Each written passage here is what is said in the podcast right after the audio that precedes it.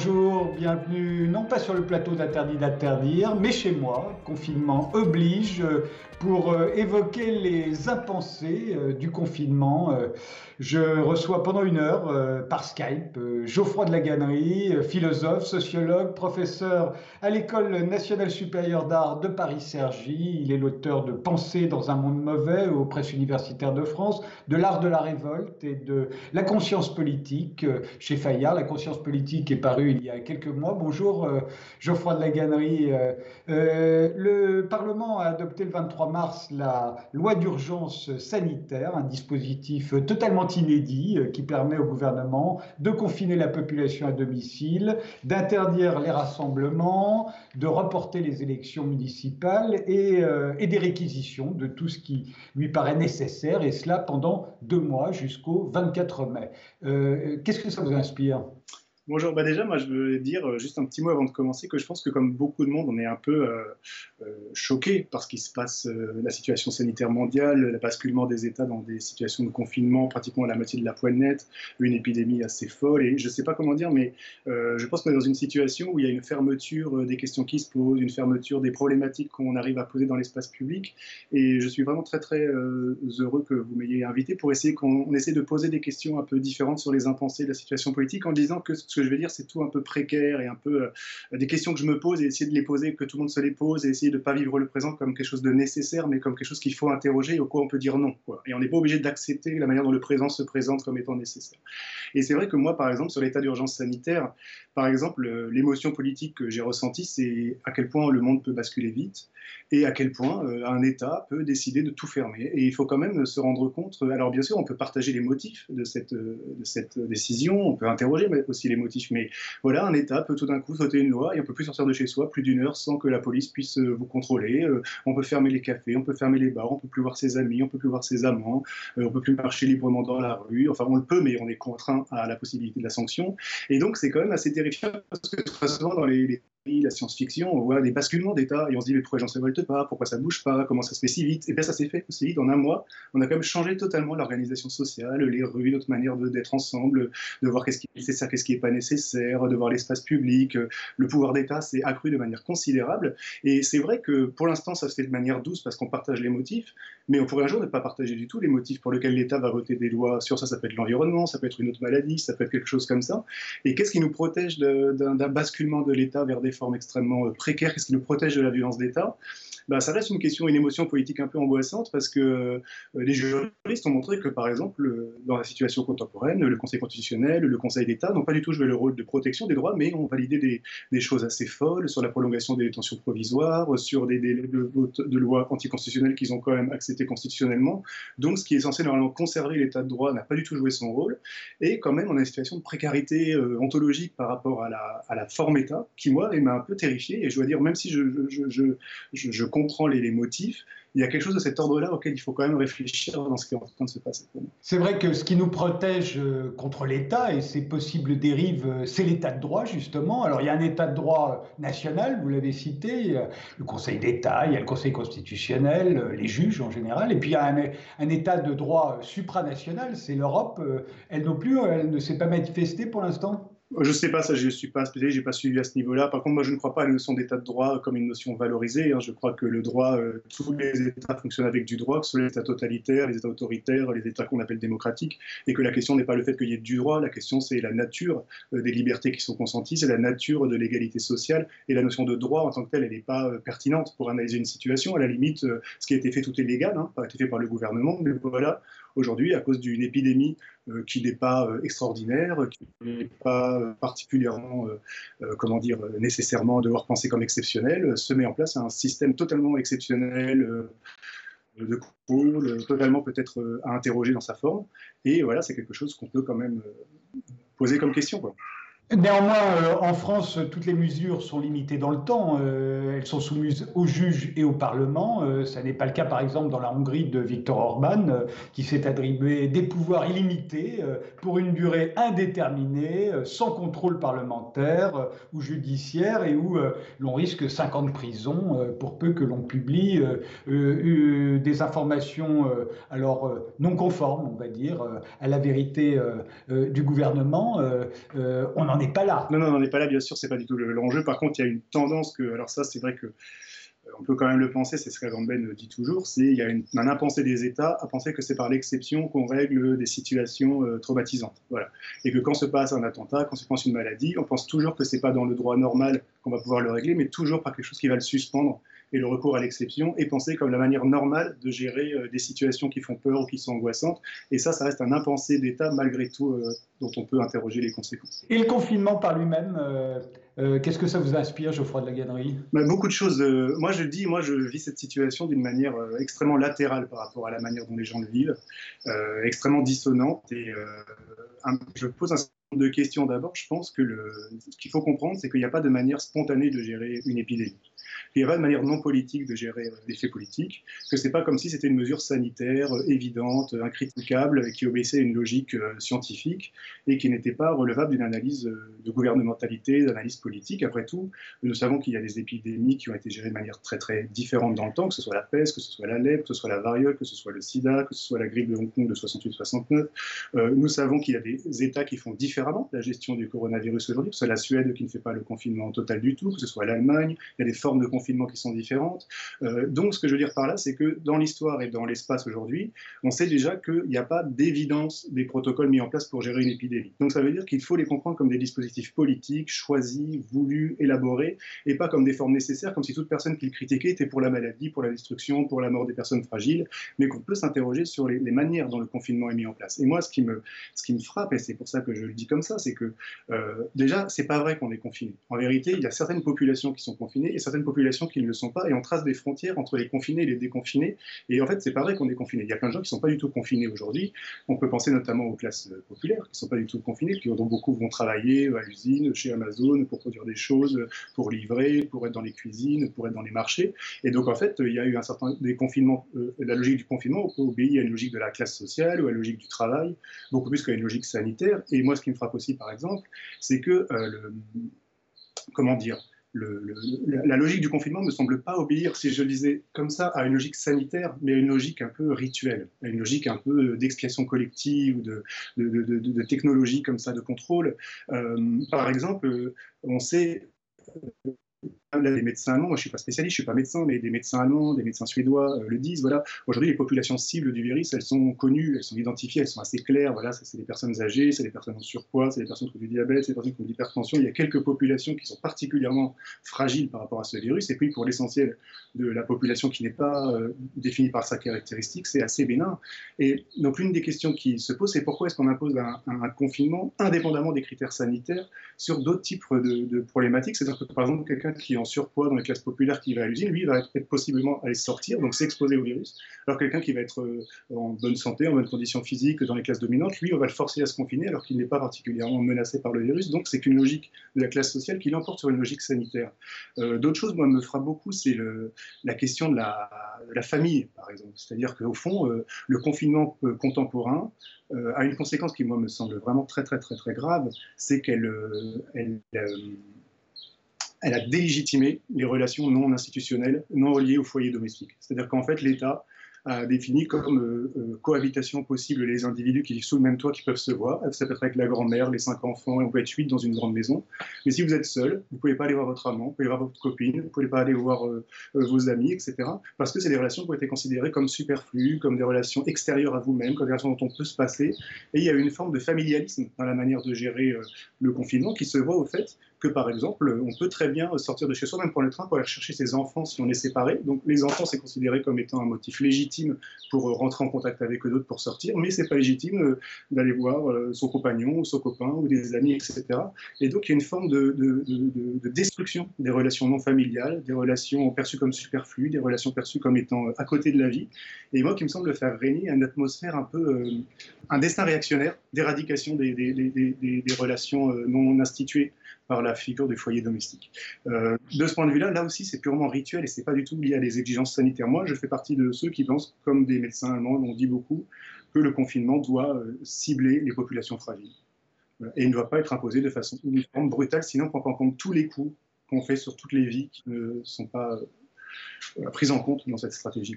Geoffroy de la Gannerie, vous parlez de sorte de discrimination entre les classes dominantes et les classes populaires. Est-ce qu'il ne serait pas plus juste de dire que l'on a confiné ceux qui peuvent télétravailler, et parmi ceux-là, il y a des gens des classes populaires, et, que ne sont pas confinés ceux qui sont obligés de se rendre physiquement à leur travail, et parmi ceux-là, il y a des gens des classes dites dominantes, des journalistes par exemple, des présentateurs de télévision qu'on voit le soir euh, animer le journal de 20 heures, euh, ils, ne, ils ne sont pas confinés euh, au sens strict, mais ils appartiennent, ils n'appartiennent pas pour autant aux classes populaires. Oui, mais je pense que quand même majoritairement la frontière travail manuel, travail spirituel, classe populaire, classe dominante reste quand même un critère très important pour penser ce qui est en train de se passer et qui montre que le confinement n'est pas tellement pensé en termes de, santé, mais en termes de, classe sociale. Après, je, je, comprends très bien qu'il y ait des exceptions et que ce soit pas vrai partout, mais malgré tout, ça tout le monde le dit, l'une des conséquences du confinement, c'est l'extrême précarisation des pauvres, c'est-à-dire soit en termes d'accès aux ressources, soit les gens qui vivaient par de travail noir, soit les travailleurs du sexe,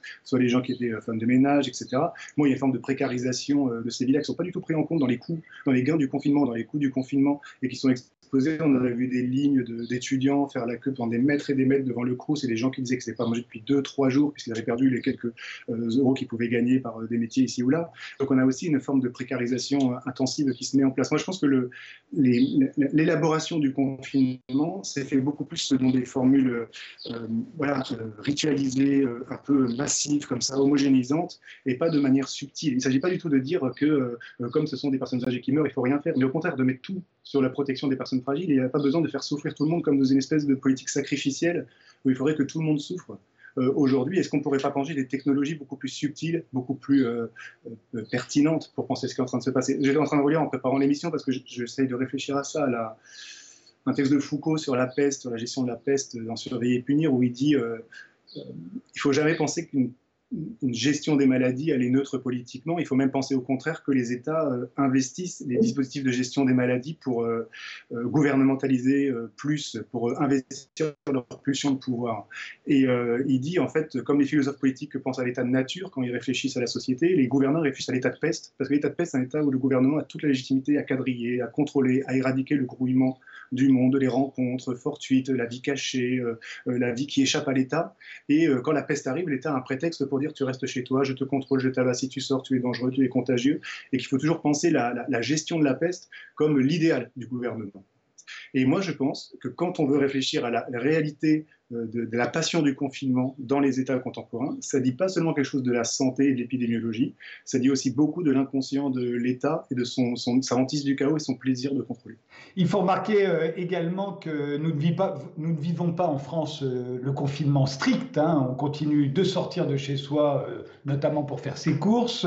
les, les transports en commun continuent de fonctionner. Beaucoup de citoyens travaillent encore, vous l'avez dit, et rentrent le soir dans leur famille si bien qu'on continue de se contaminer. Euh, même si l'on se contamine moins, on peut l'imaginer, euh, du fait du confinement, euh, qu'en Suède, par exemple, où l'on n'est pas confiné et où on cherche depuis le début ce que l'on appelle l'immunité collective, c'est-à-dire qu'au bout d'un certain moment, 60-70% de la population aura le virus et le virus s'éteindra de lui-même en espérant que pendant ce laps de temps, les populations les plus fragiles dont vous parliez, elles, restent chez elles. Je le dis de manière euh, assez compliquée parce que c'est vrai que la question de la, de la maladie, de comment est-ce qu'on gère le risque d'être contaminé par une maladie, euh, de comment est-ce qu'on se comporte avec l'anticipation du fait qu'on peut être exposé à un virus, c'est vrai que les gens réagissent très différemment et sans doute il y a une forme de, de, de avec ce virus, une manière d'avoir cette hantise de la maladie qui est extrêmement puissante, qu'on n'a pas forcément pour d'autres types de maladies qui peuvent être graves aussi. On peut penser à des gens qui fument et qui vont avoir du coronavirus. Je pense que beaucoup de gens vont plutôt mourir de la cigarette du coronavirus, mais le fait est que, par exemple, moi, je j'ai un, ami, il a, il a 40 ans, il est un peu plus âgé que moi, il m'a dit euh, euh, Bon, bah tant pis si je l'attrape, euh, je mourrais, mais j'aurais fait une belle vie. je me suis dit, mais quel on a mis les gens pour faire comme si on allait mourir de cette. Il y a des gens qui en meurent, c'est certain, hein. mais on a oublié quand même que 90% des gens en guérissent en prenant, en restant chez eux quelques jours, quelques semaines, etc. Et on a construit une espèce de fantasme politique d'une mort qui rôde, ce qui crée une atmosphère très très étouffante, qui, qui qui, comment dire, qui, prédispose à des comportements totalement irrationnels, à des comportements totalement fous, à des manières de gérer ça de manière complètement euh, euh, quasi infantile. Et il me semble qu'il y a une, manière de devoir le, réapprendre une forme de, rationalité. Euh, je sais pas, par rapport à, cette maladie qui circule, qui me semble important. Et au tout début de l'épidémie, il y avait plus de discours sur, voilà, beaucoup de gens vont en guérir, c'est pas une maladie qui est grave pour beaucoup de gens, etc., qu'on a un peu oublié et qui maintenant est dans un espace totalement inverse et qui me semble, moi, un peu problématique pour apaiser les choses. Hein. Vous êtes attentif à ce qui se passe en Suède où justement ils ne pratiquent pas le confinement? Ben, Déjà, je suis attentif au fait que dès qu'il y a des nouvelles sur la Suède, les gens attaquent ça sur les réseaux sociaux comme si c'était des irresponsables. Il y a un article dans le New York Times sur quand je pense que je suis en Suède et je vois les gens, ces irresponsables, se balader alors que tant de gens sont en train de mourir aux États-Unis, comme s'il fallait que tout le monde souffre parce que des gens souffrent. Moi, j'avais écrit un texte dans Les Inrocks où je parlais de de dolorisme contemporain, où on a l'impression que euh, quand euh, le fait que beaucoup de gens souffrent et les gens meurent, et ça c'est incontestable qu'il faut euh, s'interroger pourquoi, qui sont les responsables et comment on fait pour que ces gens ne meurent pas, ça c'est absolument tout à fait essentiel. Mais le fait le qu'il y ait des désastres euh, ne doit pas nécessairement euh, conduire à une espèce de, dolorisme, de répandre la douleur euh, éternellement et d'empêcher un certain nombre de gens de vivre la vie différemment. Et ce que je suis frappé, c'est qu'il y a un plaisir à haïr l'expérimentation qui est en train de faire la Suède, de le faire très très différemment, de compter sur ce qu'on appelle l'unité collective, de compter sur la protection des personnes qui sont visées par euh, le virus. Mais comme ils disent maintenant, encore une fois, je le dis, des épidémiologues allemands, des épidémiologues belges, des médecins même français, etc., que le confinement total dans un virus qui cible des populations est absurde, étant donné toutes les conséquences que ça peut avoir, et que la protection des personnes euh, sensibles est l'unique euh, instrument un peu rationnel de gestion de cette épidémie. Donc moi, effectivement, je, je lis beaucoup sur ce qui se passe en Suède, sur la manière dont les gens vivre très différemment. Et je pense que c'est vraiment très, euh, très important de, enfin, de faire vivre un imaginaire du déconfinement, quoi, pratique, pas euh, dans 10 ans, dans 6 mois, etc. Mais je pense que euh, pour beaucoup de gens, ça, ça, devient utile et urgent de poser aujourd'hui cette question-là et de s'interroger sur qu'est-ce qui nous a embarqué dans cette voie-là, à mon avis un peu massive, quoi, et euh, de quelle manière est-ce qu'on pourrait essayer de la gérer très différemment? Ben Pour éviter le confinement, il aurait sans doute fallu euh, euh, des tests et des masques et peut-être aussi du traçage téléphonique comme à Taïwan, qui grâce à la géolocalisation, on peut savoir si vous êtes testé positif, où vous êtes allé, qui vous avez rencontré. Taïwan, c'est une démocratie, c'est 23 millions d'habitants. pour l'instant, uniquement 388 cas confirmés et 6 morts seulement euh, sur 23 millions d'habitants. Euh, ils fabriquent des masques par million. Euh, ils, sont à 200 km de la Chine. voilà un autre cas, Taïwan. On pourrait citer la Corée du Sud, mais on en parle plus souvent que de Taïwan. là aussi, j'imagine que ça vous intéresse. Bah, ça m'intéresse déjà pour une chose, ce que vous dites, c'est qu'on voit que c'est une crise sanitaire déjà qui n'était pas nécessaire qu'elle peut être pensée très différemment et gérée très différemment par rapport à nos modes de gestion euh, un peu rituels. Et on voit aussi que c'est une crise qui, pour une grande part, est liée à, des défauts technologiques. C'est-à-dire que quand on a des outils technologiques très puissants, comme le masque, comme euh, la, gestion des, contacts qu'on a eus, quand on a les capacités de prendre la fièvre des gens, etc., quand on a des appareils techniques en fait, on est capable de contrôler l'épidémie relativement et très efficacement, ce qui montre que contrairement à ce que disent beaucoup de gens, c'est pas du tout une crise liée à la modernité, liée au capitalisme, etc. C'est plutôt une crise liée à, l'absence de technique, à l'absence d'innovation technique, à l'absence de, euh, modernité, en vérité. Et donc, euh, ça déjà, c'est un exemple très, euh, très, très intéressant. C'est comme ça que je le verrai, moi, ce qui se passe à Taïwan. C'est que vraiment, c'est intéressant d'ailleurs parce que le, je sais pas comment le dire, mais le, enfin, le fait de, penser la, ce qui se passe de manière politique et pas interindividuelle. Quoi. De ne pas penser ça en termes on reste chez soi pour pas contaminer, pas contaminer l'autre, mais quel type de politique publique ont été mises en place qui aboutissent à quel type de résultats. Et Taïwan est un très bon exemple du fait que l'épidémie, elle revoit beaucoup plus à une rationalité politique et à des décisions politiques qui ont été prises ou qui n'ont pas été prises qu'à des stratégies interindividuelles, puisque les gens font circuler le virus autant en Taïwan qu'en France, mais pas la manière dont c'est politiquement géré. Finalement, ça aboutit à des résultats très différents. Et donc, il ne faut pas penser l'épidémie comme étant un résultat d'interaction individuelle, mais comme étant un résultat de choix de politique publique. Euh, le traçage téléphonique, par exemple, la question euh, se pose déjà euh, en France, parce qu'il semblerait que ce soit nécessaire pour pouvoir maintenant sortir du confinement. Pourra-t-on sortir du confinement si on n'a pas de test, si on n'a pas de traçage téléphonique? Pour l'instant, personne ne voit tellement la solution, à moins d'attendre qu'il n'y ait plus une seule personne qui rentre à l'hôpital. Euh, après que la dernière personne soit rentrée à l'hôpital, on comptera 14 jours et là, on dira aux gens, vous pouvez sortir parce qu'il n'y a plus de traces de virus nulle part. Mais là, on en est très très loin. Euh, or, le traçage téléphonique, ça comporte quand même un, risque certain de violation euh, de la vie privée. Est-ce que ça vous pose problème, Geoffroy de la Gannerie Ça pose problème à un certain nombre de députés de la République En Marche, par exemple, qui aujourd'hui disent non, non, il ne faut pas de traçage téléphonique. Oui, alors moi, sur ça, pourtant, Dieu sait que j'ai écrit sur l'action de Wikileaks, des lanceurs d'alerte, de la vie privée, de Snowden et tout. Mais je dois dire, je pense qu'on confond deux choses on confond la question, parce qu'on emploie le même mot qui est surveillance pour des choses très très différentes.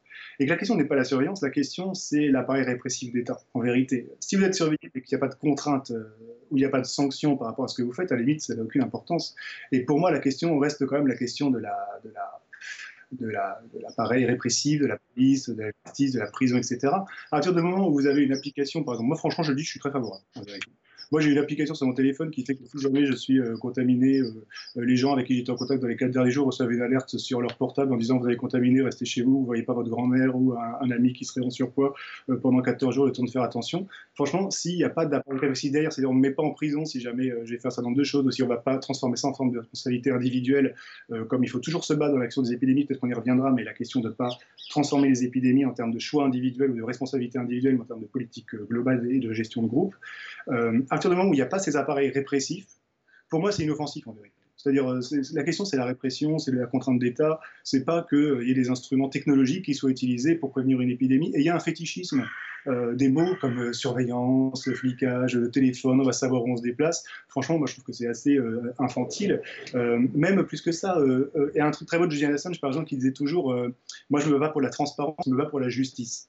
Et l'objectif, c'est la justice, mais il y a un instrument à un moment donné qui est la transparence. Donc, je suis pour la transparence, mais s'il y a d'autres buts pour obtenir la justice, je les utiliserai. Donc, il ne faut pas fétichiser le moyen, il faut, il faut utiliser la fin. Voilà. Si jamais euh, par un certain type de dispositif technique, on aboutit à une diminution euh, des morts, des contaminations, de la protection de la vie des gens, franchement, je vois pas du tout, du tout, moi, personnellement, euh, où est le souci du moment que c'est bien pensé et que c'est pas lié à l'appareil répressif. Franchement, il y a forcément une forme de répression à la clé, parce que si, euh, avec le traçage téléphonique, ça nous permet de, de, voir tous les gens que vous avez rencontrés, non seulement vous qui êtes euh, euh, testé positif, on vous isole et on ne vous laisse pas le choix. On vous isole dans un hôtel, c'est le cas à Singapour par exemple, et puis on va aller chercher tous ceux que vous avez rencontrés, on va les tester à leur tour, et s'ils sont testés positifs, ils seront isolés de la même manière. Alors est-ce qu'on peut parler là de répression?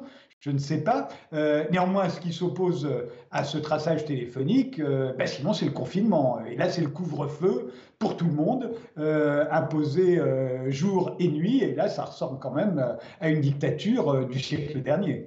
Alors, il y a une troisième option qui est ne rien faire qui est possible hein, politiquement. Et on pourrait très bien imaginer un État qui dit vous êtes responsable individuellement de votre santé, si vous êtes en surpoids, si vous êtes âgé, vous vous confinez vous-même. Après tout, on peut très bien imaginer il y a des épidémies sur lesquelles les États n'ont pas du tout réagi comme aujourd'hui. On sait toujours la grippe de 68-69 qui a fait 40 000 morts en France, 1 million de le monde où il ne s'est rien passé. Donc, il faut pas oublier qu'il y a l'option aussi. Je dis pas que je suis pour, ça, hein, mais je dis c'est pas vrai qu'il y a confinement ou traçage. Il n'y a rien, il n'y a rien du tout. Il y a d'autres types de mesures, euh, comme en Suède, de conseils donnés du gouvernement aux individus pour euh, discipliner leur contact, pour s'auto-confiner, pour faire attention, mais qui ne repose pas sur la police, l'appareil répressif, le confinement ou le traçage. Donc il y a encore d'autres voies euh, qui sont possibles. Mais c'est vrai, alors là je le dis de manière spéculative, mais pourquoi chacun se pose la question. c'est possible qu'on vive, j'aime pas trop ces formules que les philosophes emploient, mais un basculement dans le rapport à la maladie et de qu'est-ce que c'est que le type de société qu'on fabrique si on vit avec l'angoisse euh, d'une maladie qui se disperse. Parce qu'en fait, euh, en vérité, la mort, elle est quelque chose qui est évidemment intolérable. Le fait de mettre à mort les gens par des comportements irresponsables, c'est un truc intolérable. Mais toutes les sociétés se construisent un peu sur l'oubli de ça. C'est-à-dire, en vérité, euh, le fait de savoir qu'on peut transmettre la grippe à quelqu'un qui peut en mourir. Il y a beaucoup de gens qui, ont tué, leur grand-mère en leur faisant la bise l'année dernière. Ils avaient la grippe, ils ont fait la bise à leur grand-mère, elle est morte. On sait qu'il y a 10 000 morts de la grippe par an. Bah oui. Est-ce qu'on veut les tracer, les mettre à chambre d'hôtel quand ils l'ont? On le fait pas pour la grippe, est-ce qu'on le fait pour le Covid, etc. Mais en fait, est-ce qu'on n'est pas en train de développer un type de subjectivité, de rapport à l'angoisse de, et qui sont des angoisses légitimes. Moi, je, moi, je suis connu pour avoir pas serré la main à personne depuis 10 ans, donc il n'y a pas par rapport à ça, mais. et, euh, à partir de quel moment est-ce que euh, les sociétés telles qu'on les a connues se sont fondées sur euh, la répression de ce genre de questions-là et quand ces questions nous viennent en face, ben en fait, c'est l'arrangement social général qui va changer, la responsabilité générale. Moi, j'ai vu un truc dans le New York Times qui était sur un, Américain qui avait euh, euh, eu le Covid et on a suivi tous les gens qu'il a contaminés. On a dit, vous vous rendez compte, à cinq coups, il a contaminé 40 000 personnes, il y a eu trois morts et tout. Moi, je lisais ça, je me suis dit, mais sans doute c'est vrai. Et je me suis dit déjà, si on commence tous à être tenus pour responsables de ce qui se passe à quatre coups de nous, quand je fais quelque chose, ça a l'effet sur des personnes, qui a l'effet sur des personnes, qui a l'effet sur des personnes. Par exemple, moi, je suis prof, je change la vie d'étudiants. Il y a des gens qui je donne des bourses de thèse, des gens qui ne donnent pas des bourses de thèse, il y a des gens à qui je mets des bonnes notes, des mauvaises notes, il y a des gens à qui j'accepte de leur faire rentrer dans une école ou pas. Si on réfléchit à chaque fois au coût de coût de coût de ce qu'on produit, évidemment, ça devient une société très très différente et j'ai l'impression que sur le Covid, on est en train de plaquer des chaînes de responsabilité individuelle sur des événements qui sont par principe normalement les, de, réflexion en termes de groupe et de responsabilité collective, comme le mouvement gay l'a fait avec le sida, de refuser de poser la question qui m'a contaminé, de refuser de penser en termes de, pénalisation de la contamination, mais de, de, risques assumés collectivement et de prévention collective. Et il me semble qu'aujourd'hui, on est en train de plaquer des chaînes individualistes sur quelque chose qui doit être collectif et ça nous met dans un état de tension énorme et jusqu'où ça peut basculer ça, franchement, moi je trouve ça hyper, hyper inquiétant et c'est pour ça que je suis très stressé, moi, avec cette situation. Alors le confinement, euh, est, le confinement est surveillé par la police qui a le pouvoir euh, de nous verbaliser. Hein, 100 euh, 000 membres des forces de l'ordre, on nous l'a assez répété. mais il y a aussi la, la, police municipale, il y a les gardes champêtres et à Paris, il y a certains agents de la mairie ou, ou de la préfecture de police. Est-ce que vous vous sentez surveillé, Geoffroy de la Gannerie Alors, ce que les gens ont dit et qui est vrai, c'est que beaucoup de gens éprouvent pour la première fois de leur vie ce que c'est qu'être un noir ou un arabe. C'est-à-dire que quand on sort dans l'espace public, on a peur du contrôle policier, qui est un privilège que normalement, euh, enfin un privilège négatif que on sort les membres des classes populaires ont, c'est-à-dire cette espèce de rapport espace public qui est médié par l'anticipation de la police, que en fait l'équivalent de la carte d'identité pour les jeunes noirs ou arabes, comme on l'avait écrit avec Assa Traoré dans le livre Le combat à Dama, euh, c'est aujourd'hui cette fiche d'autorisation qu'il faut avoir sur soi pour être protégé de l'arrestation ou de la vente policière. Et c'est vrai qu'on découvre tous un peu ce que c'est qu'un espace public euh, qui a pour précondition d'autorisation policière de sortir. Euh, après, c'est abstrait, parce qu'en vérité, moi, je suis dans des quartiers de la bourgeoisie parisienne, de la rive gauche. Je dis très honnêtement, je sors un peu, euh, souvent, etc. Je fais les choses assez librement finalement. J'ai jamais croisé le moins de policiers. Mais alors jamais, jamais, jamais. Et j'ai vu des gens, il y avait vraiment des gens, des, des gens qui faisaient du footing, des gens, des familles qui vivaient avec leurs enfants. J'ai jamais vu le moins policiers, mais pas un quoi. Alors que j'ai mis des photos sur Instagram et quelqu'un m'a dit, c'est là qu'on voit quand même un privilège parce que nous, dans notre cité, on se fait 40 mètres, on a la bague sur le dos. Et c'est vrai, ça je pense que la police, comme toujours d'ailleurs, euh, est un corps comme les autres, c'est-à-dire qu'elle utilise les dispositifs politiques pour accroître les pouvoirs qu'elle aime exercer, et les pouvoirs, elle exerce toujours sur les mêmes c'est-à-dire sur des fractions euh, dominées, euh, sur les, Noirs, les Arabes en particulier. On sait que déjà eu trois morts hein, depuis le début du confinement y a des courses-poursuites avec la police. Il y a des vidéos de, gens, de jeunes garçons noirs arabes qui sont souvent travailleurs et de, qui sont déconfinés en fait et qui euh, ont été euh, frappés euh, par la police.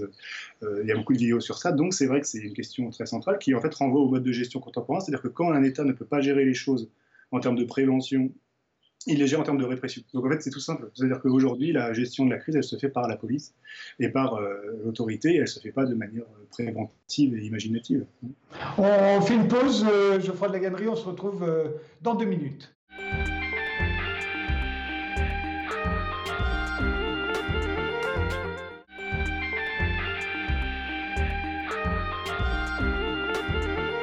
Nous reprenons cette émission euh, sur euh, les impensés du confinement avec le philosophe et sociologue Geoffroy de la Gannerie. Euh, nous venons de parler de la police qui surveille le confinement, mais il y a également les médecins qui surveillent le confinement et eux le surveillent depuis les médias et notamment la télévision. On n'avait jamais vu autant de médecins à la télévision. Alors, qu'en pensez-vous? Ah, C'est compliqué parce que de fait, euh, moi, il y a très peu de temps, j'ai regardé l'ABCDR de Deleuze où il parle des médecins et il dit quelque chose de très beau. Il dit que personnellement, ils peuvent être charmants, mais que dans leur fonction, ils ont un rapport au contrôle très très puissant et qu'il n'aime pas beaucoup les médecins dans leur fonction parce que c'est des gens qui ont un rapport comme ça au contrôle, à l'autorité particulièrement euh, accru. Et moi, j'ai l'impression, pour le dire très honnêtement, que euh, c'est vrai qu'il y a une forme d'omniprésence des médecins dans l'espace public qui, à mon avis, peut dire utilise, mais qui, euh, qui se saisissent d'une occasion assez historique de reprendre un certain nombre de, pouvoirs en fait, euh, sur la gestion euh, politique, dont ils ont été relativement marginalisés par les économistes, les juristes traditionnellement, et que là, ils ont un, biais, enfin une capacité, une compétence, de fait qu'on ne peut pas leur, leur, dénier pour parler de la maladie, mais il y a une chose dont on s'interroge à mon avis, pas assez, qui est le biais des médecins. C'est-à-dire, euh, je prends un exemple qui est une comparaison, mais euh, il y avait une sociologue qui avait fait un, travail sur la police et qui disait qu'elle s'était fait engager par la police pour euh, faire une observation d'un commissariat, et elle rentrait chez elle dans le 20e en, vélo le soir. Et elle, a dit, vous savez, j'étais vue comme une héroïne dans mon commissariat, parce que pour eux, l'espace public est hyper dangereux Et pour une fille, être tout seul la nuit, c'est vraiment un acte d'héroïsme parce que comme il voit toute la journée que des plaintes pour des agressions, des vols, des viols, des agressions sexuelles, des meurtres, etc., pour eux, l'espace public, c'est hyper anxiogène. C'est quelque chose de totalement euh, délirant d'insécurité. Et donc, le fait que en fait, euh, bah, je puisse marcher dans la rue tous les jours sans m'être agressé, j'étais vu comme étant courageuse, alors que c'est ce que tout le monde fait tout le temps. Et la déformation professionnelle de la perception de l'espace public liée à une, à une, position particulière dans l'espace public doit être interrogée pour les médecins. Je sais que les médecins, par définition, ils voient que des choses dramatiques. Ils voient que des gens euh, malades, ils voient que des gens qui ont des choses très graves. Et qu'est-ce que ça veut dire donner un pouvoir aux médecins euh, sur l'anticipation des maladies? Qu'est-ce que ça veut dire si on gérer les vies par rapport aux pneumologues qui voient des gens qui ont des cancers de poumon tout le temps, qui, sur les gens qui sur le foie, sur l'alcool, enfin toutes les, choses qu'on fait, quoi, et dont on sait que c'est des risques qu'on prend? Bon, mais qu'est-ce que serait le type de gestion des vies si on donnait aux médecins le pouvoir de récolter les vies? Euh, Moi, j'ai une anecdote familiale qui est triste, mais que je raconte souvent de ce point de vue-là, c'est que, sauf que j'avais fréquenté les urgences de, de, de l'hôpital Necker de pour les enfants. Et euh, il faisait beau, et j'ai parlé avec un urgentiste, et je lui ai dit, ah, c'est, au moins il fait beau, c'était une période très triste dans, ma vie, mais voilà. Et il avait dit, ah, ben, nous, on n'aime pas du tout le printemps ici. Euh, je lui ai dit, mais pourquoi est-ce que vous n'aimez pas le printemps? Il m'a dit, ah, vous savez que le printemps, euh, les gens ouvrent les fenêtres, et ils oublient que leurs enfants ont pris un an, donc ils ont grandi, et donc les enfants tombent des balcons, parce que les gens ne font pas attention. Et donc nous, les premiers jours de beau temps, on reçoit des enfants tombés du balcon, du premier, du deuxième, du troisième étage. Et donc pour nous, le, le beau jour, c'est signe de gens qui tombent, d'enfants qui tombent des balcons ou des fenêtres. Et c'est vrai que je m'étais dit, bah oui, la perception d'un urgentiste du printemps, c'est des enfants qui tombent. Et heureusement, pour quand même euh, la plupart d'entre nous, c'est pas ça. Et donc, qu'est-ce que ça veut dire si vous, vous, vous, vous, mettez la politique du point de vue de ceux qui voient que des situations extrêmement graves, extrêmement euh, euh, traumatiques euh, Quel type de pouvoir sur les vies Quel type de dispositif de pouvoir ça Ça ne veut pas dire qu'il faut protéger les vies et que de fait c'est important de réfléchir à ce qu'il y ait des préventions pour que les gens fassent attention quand ils s'ouvrent, qu'il n'y ait pas des préventions sur la cigarette, sur l'alcool, etc. C'est pas ça que je dis du tout évidemment. Mais par contre, à quel moment est-ce que ce type de pouvoir peut devenir euh, un peu fou par rapport à la gestion de la vie qui de fait comporte un peu ça? Il y a une phrase de Woodlane que moi j'aime citer que, qui, assez beau qui dit euh, tout ce qu'il faut pour vivre jusqu'à 100 ans enlève tout le plaisir qu'il y a de vivre jusqu'à 100 ans. Il n'y a, pas que les médecins et la police qui nous surveillent, il y a nous-mêmes qui sommes censés nous surveiller, à la fois pour ne pas contaminer les autres, mais aussi de surveiller les autres qui, risqueraient de nous contaminer. On le voit bien euh, quand on fait ses courses, quand on fait la queue devant les, devant les, les commerces, quand on est à l'intérieur du commerce, comme euh, chacun se surveille, il y a déjà euh, ici et là en France des gens qui en dénoncent d'autres pour des comportements à risque. alors là aussi, j'imagine que le philosophe que vous êtes est particulièrement inspiré. Ça aussi, ça fait partie des des impensés du confinement ben, Moi, je pense plus que ça, ça fait partie des désirs du confinement, en vérité. C'est-à-dire que moi, je pense que si le confinement est si accepté, en vérité, et presque voulu, c'est parce qu'il permet à beaucoup de gens d'activer des pulsions sociales très profondes, en vérité. Des, pulsions de contrôle, des pulsions d'autocontrôle, des pulsions de dénonciation, des pulsions de haine de l'autre, des pulsions de surveillance mutuelle, des pulsions de polissage de l'espace public et qu'en vérité, le confinement, il, active, il a été activé, il a été euh, utilisé par les gens pour en quelque sorte euh, euh, maximiser ce type de, de, pulsion extrêmement violente d'autocontrôle et de, contrôle mutuel, et qu'il y a quelque chose dans le confinement qui a été voulu, c'est la fameuse idée de Foucault que le pouvoir vient d'en bas, que le pouvoir c'est toujours au fond quelque chose qui vient d'en bas. Et peut-être que ça, peut-être qu'il faudrait voir euh, quel type de dispositifs sociaux depuis une dizaine, une vingtaine d'années ont appelé ce type de politique euh, contemporaine de normalisation de l'espace public, d'autocontrôle mutuel, de dénonciation.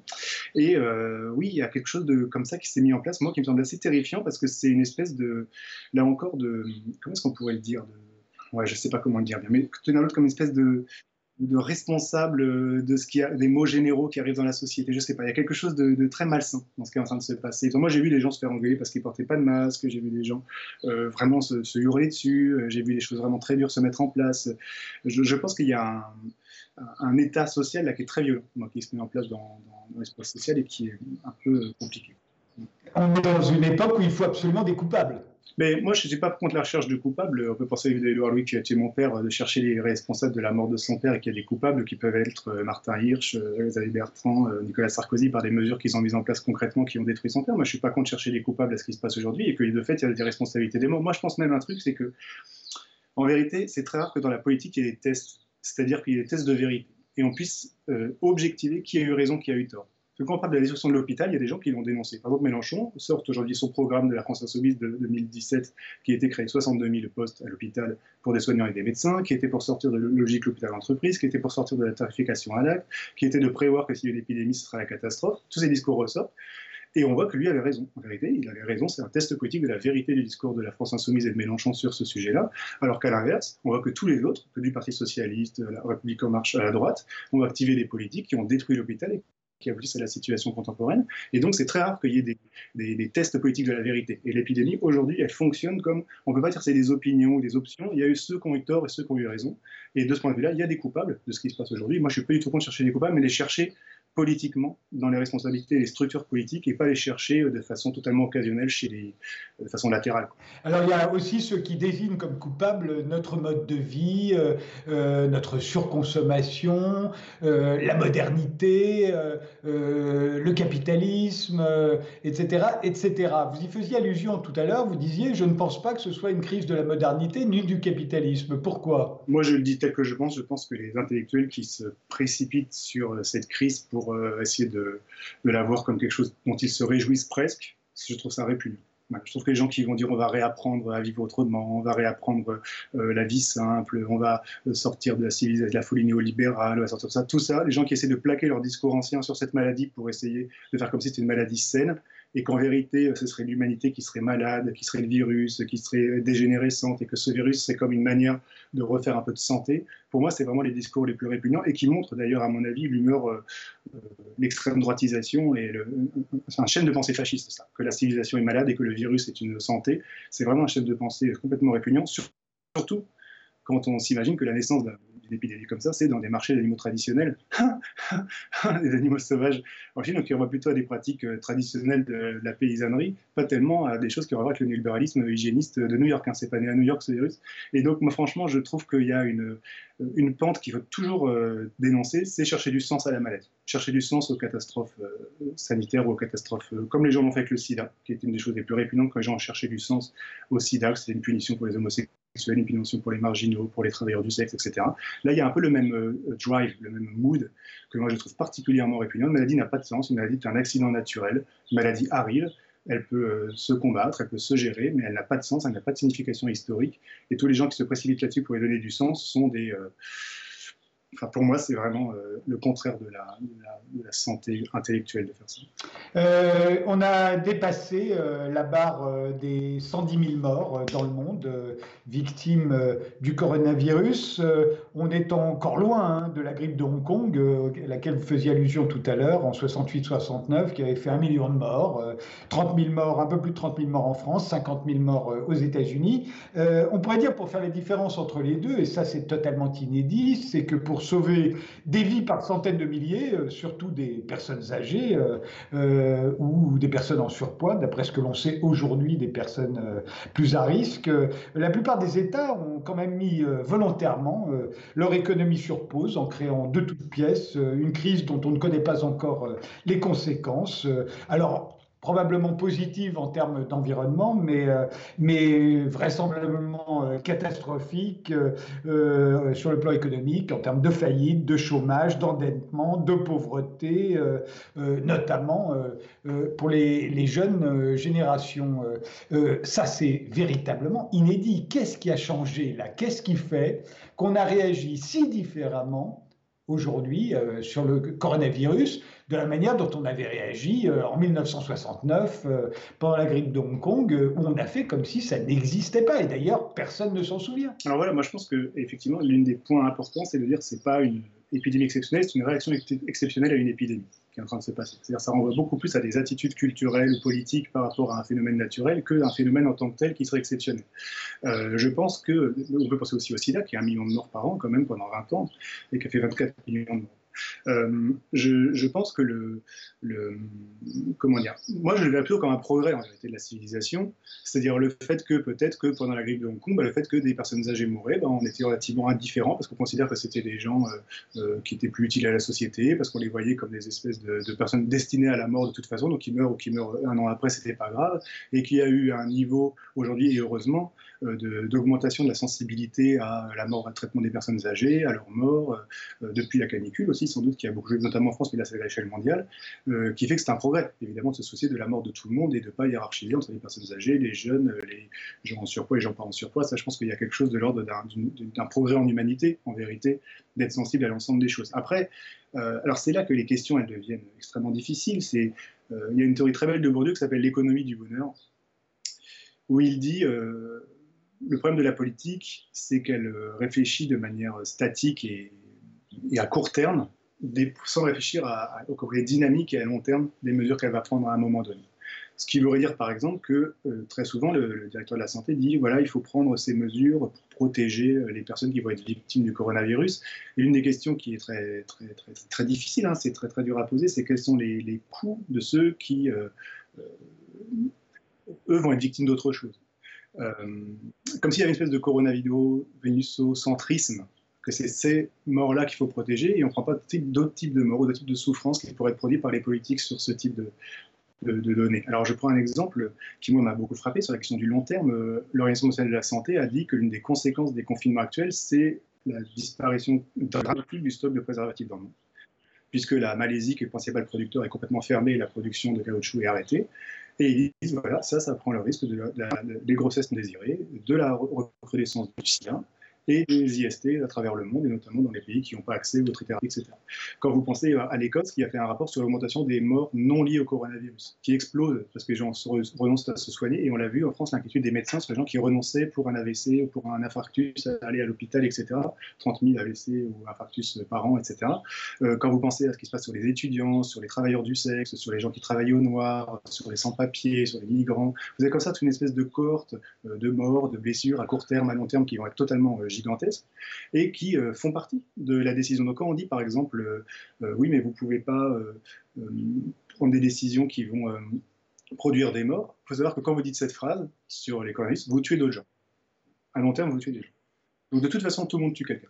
Tout le monde est en train aujourd'hui de faire des politiques qui vont tuer des gens ici ou là, que ce sera du sida en Afrique dans 20 ans, ou que ce soit euh, aujourd'hui euh, quelqu'un euh, touché par le coronavirus. Donc c'est pas mort contre mort. Une... Et le problème, c'est que c'est inextricable. En réalité, ces problèmes, ils sont inextricables. On est pris dans une situation totalement inextricable.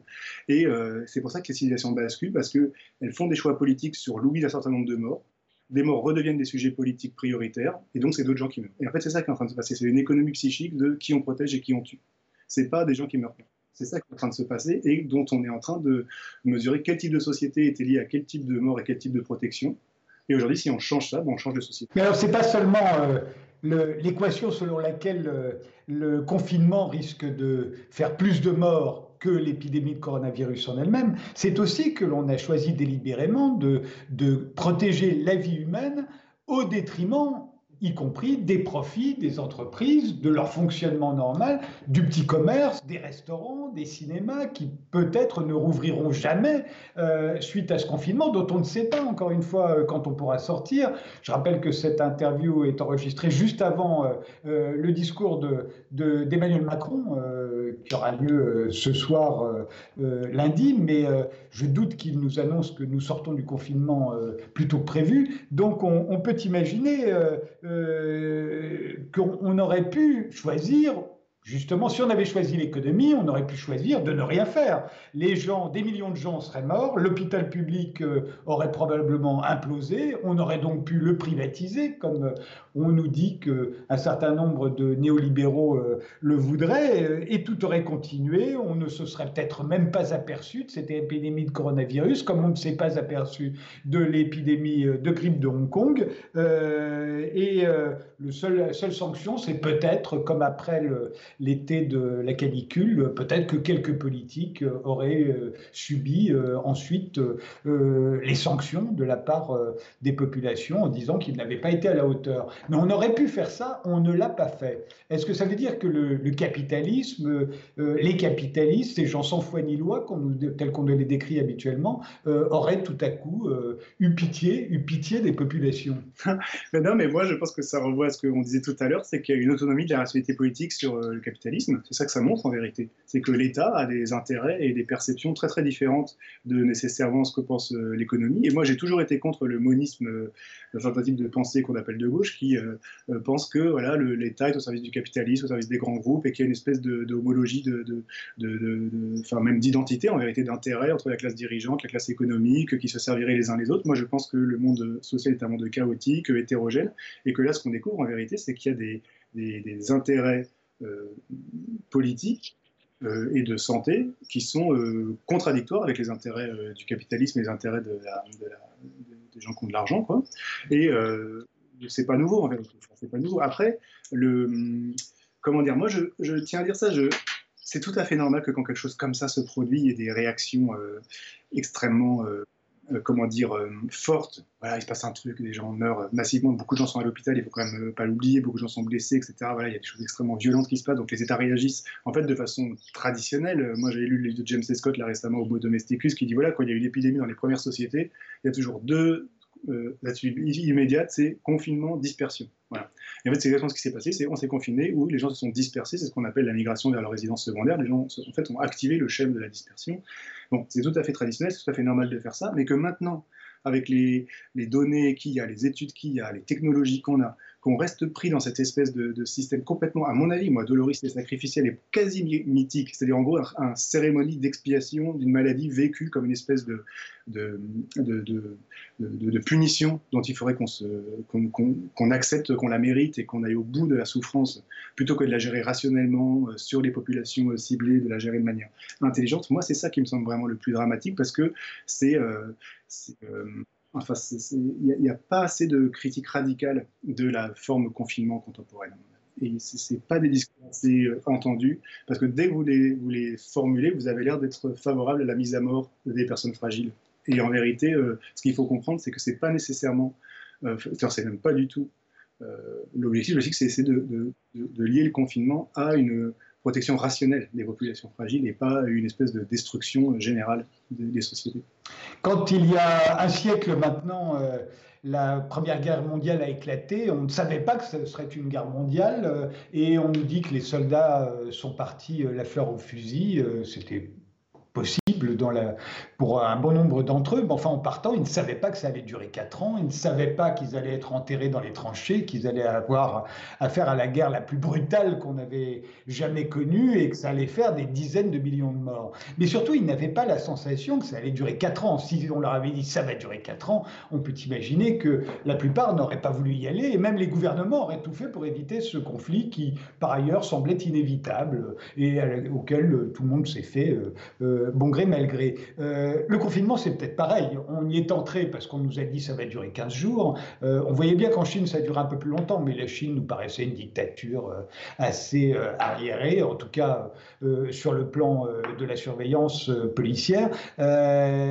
ici, ça durait beaucoup plus longtemps qu'on ne l'avait dit. ne pensez-vous pas qu'à ce moment-là, les gens se révolteraient On voit bien déjà un certain nombre de chefs d'entreprise disent on va jamais en sortir. et et, nos entreprises n'en sortiront pas. Et, pas seulement des petites entreprises, il y a aussi des très grandes entreprises aujourd'hui dont les patrons s'inquiètent. Euh, je crois que tout le monde commence à se, à se dire, euh, et si on n'en sortait pas? En tout cas, pas assez vite pour que ça ne laisse pas des traces euh, incommensurable sur cette planète. Oui, moi, je, dis, je dis vraiment, je pense qu'on était dans des situations, enfin, là encore, moi je ne sais pas, je suis pas spécialiste de tout, mais je sais qu'on est dans des situations dans lesquelles les, formes renouvelées du fascisme politique quand même étaient puissantes, que ce soit au Brésil, que ce soit aux États-Unis, que ce soit en Hongrie, etc. Et on arrive avec une crise économique peut-être pire que celle de 29, comme le disent les économistes. Si vous greffez euh, les, forces politiques euh, euh, fascisantes avec une crise économique majeure, on ne sait pas du tout ce que ça va donner. Et de fait, le, l'avenir. Moi, je suis très, très stressé, on a été très triste, très angoissé. Je crois pas du tout on va déconfiner, ça reviendra à la normale et tout. Moi, je crois qu'on a basculé dans quelque chose d'assez terrifiant. Moi, je le pense vraiment. Euh, si jamais il n'y a pas de réaction très rapide, en fait, à, c'est pas, le confinement comme dispositif, c'est le, type d'état d'esprit qui rend possible l'acceptation du confinement qu'il faut combattre. Le type de, manière de penser la politique, de penser l'État. Par exemple, une chose très importante, si vous érigez quelque chose comme le corps national euh, dont la santé doit être protégée, euh, au-delà de, des choses, vous, vous, rendez possible ce qui est en train de se passer aujourd'hui, par exemple, qui est la destruction du droit du travail, la destruction euh, du droit de la défense, de la procédure pénale, parce que vous percevez toutes les, choses juridiques comme étant quelque chose qui vous empêche de, de, de, faire le but ultime qui serait le but de la protection sanitaire, par exemple. Mais ce schéma-là, d'un corps national en guerre contre une maladie qu'on empêche de combattre par le droit du travail, par la, par la santé, par la vie privée, euh, par la procédure pénale, c'est un schéma extrêmement euh, compliqué en fait. Hein, parce que où est-ce que vous arrêtez euh, l'État à ce moment-là dans sa capacité à utiliser les gens ou à prendre des mesures au nom de ce but ultime? Franchement, c'est très très compliqué. Moi, je pense que le. Enfin, j'aimerais bien dire un truc qui me semble. Par exemple, là aussi je dis spéculativement, mais pour que les gens y réfléchissent, l'un des grands discours de l'extrême droite, ça a toujours été que le droit formel, le droit pénal, euh, avait pour conséquence qu'il y ait des crimes qui étaient punis, par exemple. Et qui disait, bah voilà, le problème c'est qu'avec la présomption d'innocence, avec les lois sur les écoutes, avec les perquisitions, la prescription, etc., bah, il y a plein de délinquants qui ne sont pas poursuivis ou qui sont relâchés pour vice de forme, etc. Et donc ça fait des crimes. Et donc qui invoquait la sécurité euh, pour démanteler le droit pénal. Et ce à ça, euh, à quoi a toujours répondu les gens, c'est que oui, l'une des conditions pour vivre dans une société un certain nombre de lois protège la vie privée, protège l'arbitraire d'État, euh, protège euh, la capacité de, vivre, je sais pas quoi, bah, il y aura des conséquences. On sait que ça produira des gens dehors qui seront dangereux, ça produira des cambriolages, ça produira des agressions, mais c'est un peu la contrepartie de la construction d'un droit pénal un peu rationnel et un peu non autoritaire. Et que la condition d'un État non autoritaire, c'est de savoir que des crimes seront impunis et que des délinquants seront libres. si on applique ça aux chaînes de la santé, est-ce que le discours aujourd'hui sur euh, le nombre de, morts, de, blessés, de souffrants, pour euh, justifier les mesures d'exception, c'est pas exactement un ce schéma-là qui est en train de se mettre en place. Et de fait d'accepter qu'un certain nombre de conditions de la vie sociale, c'est qu'il y a des propagations de maladies, c'est qu'il y a des malades, c'est qu'il y a des morts, mais c'est la condition pour que la vie sociale euh, traditionnellement fonctionne. Et est-ce qu'on n'est pas en train d'importer dans le domaine médical un discours qu'on combattait dans le domaine pénal? Et moi, j'ai un peu cette impression-là, comme la sécurité et la liberté. Je crois que vous venez de citer le, Brésil et les États-Unis comme de pays, des pays euh, fascisants, c'est le terme que vous avez utilisé. pourtant, aussi bien le président des États-Unis, euh, Donald Trump, que le président brésilien, euh, Bolsonaro, euh, que vous ne devez pas porter spécialement dans votre cœur, étaient justement tout à fait hostiles au confinement. Ils ont été réticents jusqu'au bout, y compris contre leur propre gouvernement ou, leurs propres autorités sanitaires, sans doute parce qu'ils savaient qu'il y aurait à défaut que leur, leurs États respectifs n'étaient pas des États suffisamment protecteurs pour que le confinement ne fasse pas des ravages économiques euh, sans précédent. Et on peut le voir d'ores et déjà, notamment aux États-Unis. Euh, alors, est-ce que ça n'est pas contradictoire avec ce, que vous venez de dire? Non, parce que je pense qu'au début de cette épidémie, il y a eu un, mood euh, très profond qui était un mood darwiniste chez la droite, qui était en gros, bah, ça ne va pas crever les faibles. Et ce sera, on s'en débarrassera et qu'au fond, il y a eu cette tentative chez un certain nombre d'États de dire bah, tant pis, c'est les vieux, les gros, les pauvres, ils vont mourir, et ça nous débarrassera d'un certain nombre de parasites. Et c'est un schéma très, très euh, inscrit dans la pensée de la droite dure, au fond, de penser ces gens-là comme étant des surnuméraires, en trop par rapport aux forces vives, actives, euh, dynamiques. Et en fait, la réticence au confinement, elle a été beaucoup plus pensée, à mon avis, sur ce schéma-là, qui est tant pis, c'est pas nous qui, qui, prendrons, ce sera les pauvres, en gros, et les vieux, et donc euh, qui crèvent. Et je pense que c'est ce schéma-là de darwinisme euh, euh, social et, biologique, en fait, hein, qui est là, en l'occurrence, un des grands schèmes fascistes, euh, qui était à l'œuvre chez ces gens-là. Cette émission se termine, ferai de la galerie. une conclusion, fort provisoire, j'imagine, mais un dernier mot? Bah, en tout cas, moi, je, pense que vraiment la chose importante pour moi, c'est de dire qu'il faut faire triompher le pouvoir de la raison sur ce qui est en train de se passer. Vraiment qu'il y a une forme aujourd'hui de, de, spirale du silence autour de ce qui se passe sur le confinement qui s'est mis en place et qu'il faut que les forces de gauche, les forces progressistes réfléchissent de façon rationnelle parce que ce serait une protection euh, rationnelle de la population et qui ne nous embarque pas comme ça dans des systèmes euh, de contrôle et de cannibalisme moral extrêmement puissants, dont beaucoup, beaucoup de gens souffrent. Et comme c'est souvent les gens un peu marginaux, qui n'ont pas le droit d'exprimer leur, euh, leur, leur, souffrance par rapport à ce qu'on est en se mettre en place. Vous parlez des forces de gauche, les forces de droite, elles, euh, pas besoin qu'elles réfléchissent ou de toute façon vous n'en attendez rien? Oui, moi je m'adresse à la gauche, c'est mon espace, c'est mon espace de pensée. Je, je, ne pense pas du tout en termes de, de, pays, je pense en termes de forces progressistes, de forces conservatrices, et moi je m'intéresse aux forces progressistes. Merci euh, Geoffroy de la Gannerie, euh, d'avoir euh, passé une heure avec nous. bon confinement en attendant que ça change. Et merci de nous avoir suivis et rendez-vous au prochain numéro.